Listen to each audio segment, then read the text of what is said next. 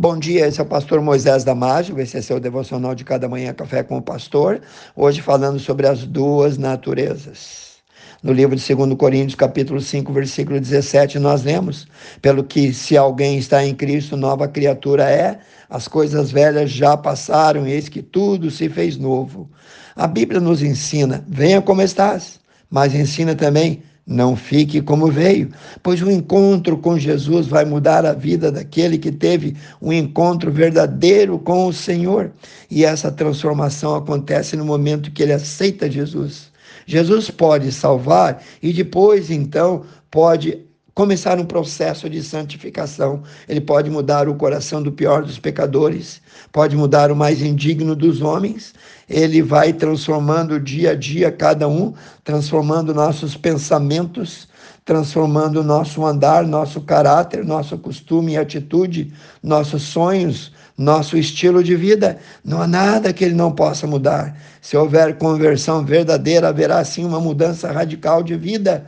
Essa pessoa será uma nova criatura. Eu quero ilustrar agora o que éramos antes de aceitar Jesus e o que somos agora. Vamos falar um pouquinho sobre o comportamento da águia e do urubu. No livro de Mateus 24, 28, nós lemos: Pois onde estiver o cadáver, ali se juntarão os abutres. Esse versículo nos fala de uma ave de rapina que vulgarmente a conhecemos por urubu. Ah, não tem beleza o urubu, não tem formosura. Eu quero que você veja algumas características do modo de vida dessa ave. O urubu não tem visão. O urubu, em seu voo nada comum, ele pode até observar uma vaca gorda, um bezerro gordo ou qualquer outro animal pastando livremente e saudavelmente, mas isso não lhe chama atenção. Mas se ele observar um animal morto, logo se alegra e faz uma rasante em direção ao cadáver. 2. O urubu é podre por dentro. Talvez você não sabia, mas o urubu por defender o seu ninho, para defendê-lo, quando algum outro animal ou pessoa mesmo se aproxima, ele provoca um alto vômito com odor horrível, pior que a própria carniça que ele se alimenta. Nem outro urubu se atreve a aproximar-se dele. Terceiro, o urubu só anda com o urubu.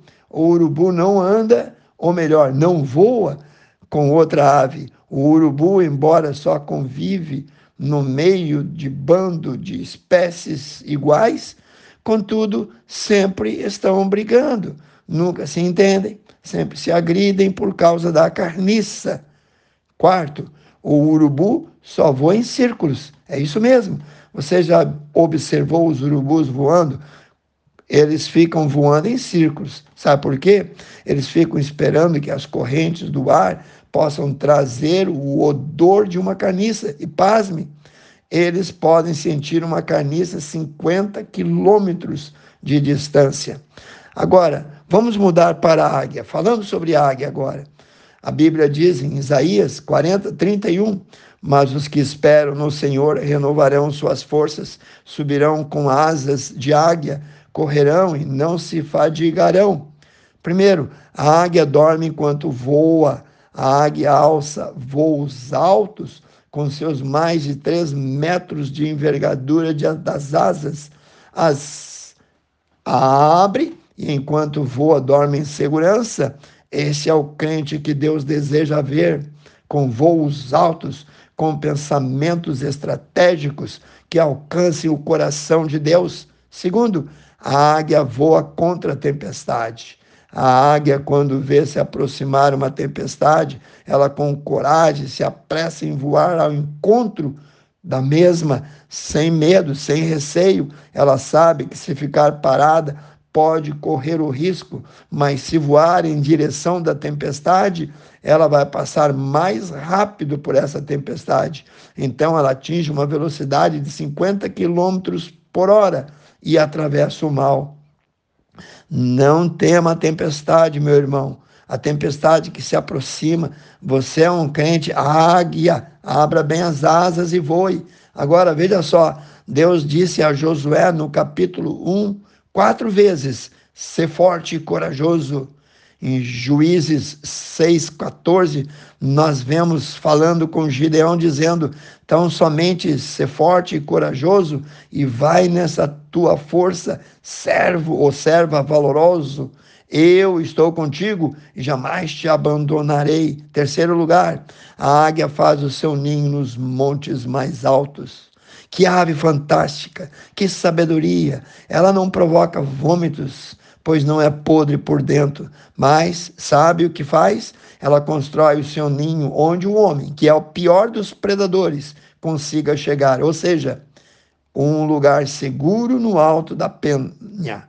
Lá ela constrói o seu ninho. E é por isso que vejo pessoas sendo destruídas por completo, pois deixaram o alto, deixaram a igreja, deixaram o altar e foram atrás das coisas do mundo, tão logo saíram, encontraram com o predador das almas, o diabo, esse inimigo voraz e cruel, ainda está estraçalhando, destruindo vidas. Quarto lugar, a águia tem visão de longo alcance. A águia possui uma visão que lhe propicia enxergar um rato a aproximadamente dois quilômetros de distância. Que visão fantástica, amados!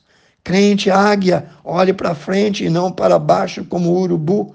Qual é a sua natureza? Ou viver para Jesus ou viver para o pecado, você decide. Pense e repense nisso. Querido Deus, abençoe cada um que ouviu esse devocional. Dê a tua bênção, Senhor. Faça ele entender que ele tem uma nova natureza. As coisas velhas já passaram, eis que tudo se fez novo. Amém. Se você gostou, passe adiante aos seus grupos, amigos, e eu te vejo no próximo Café com o Pastor.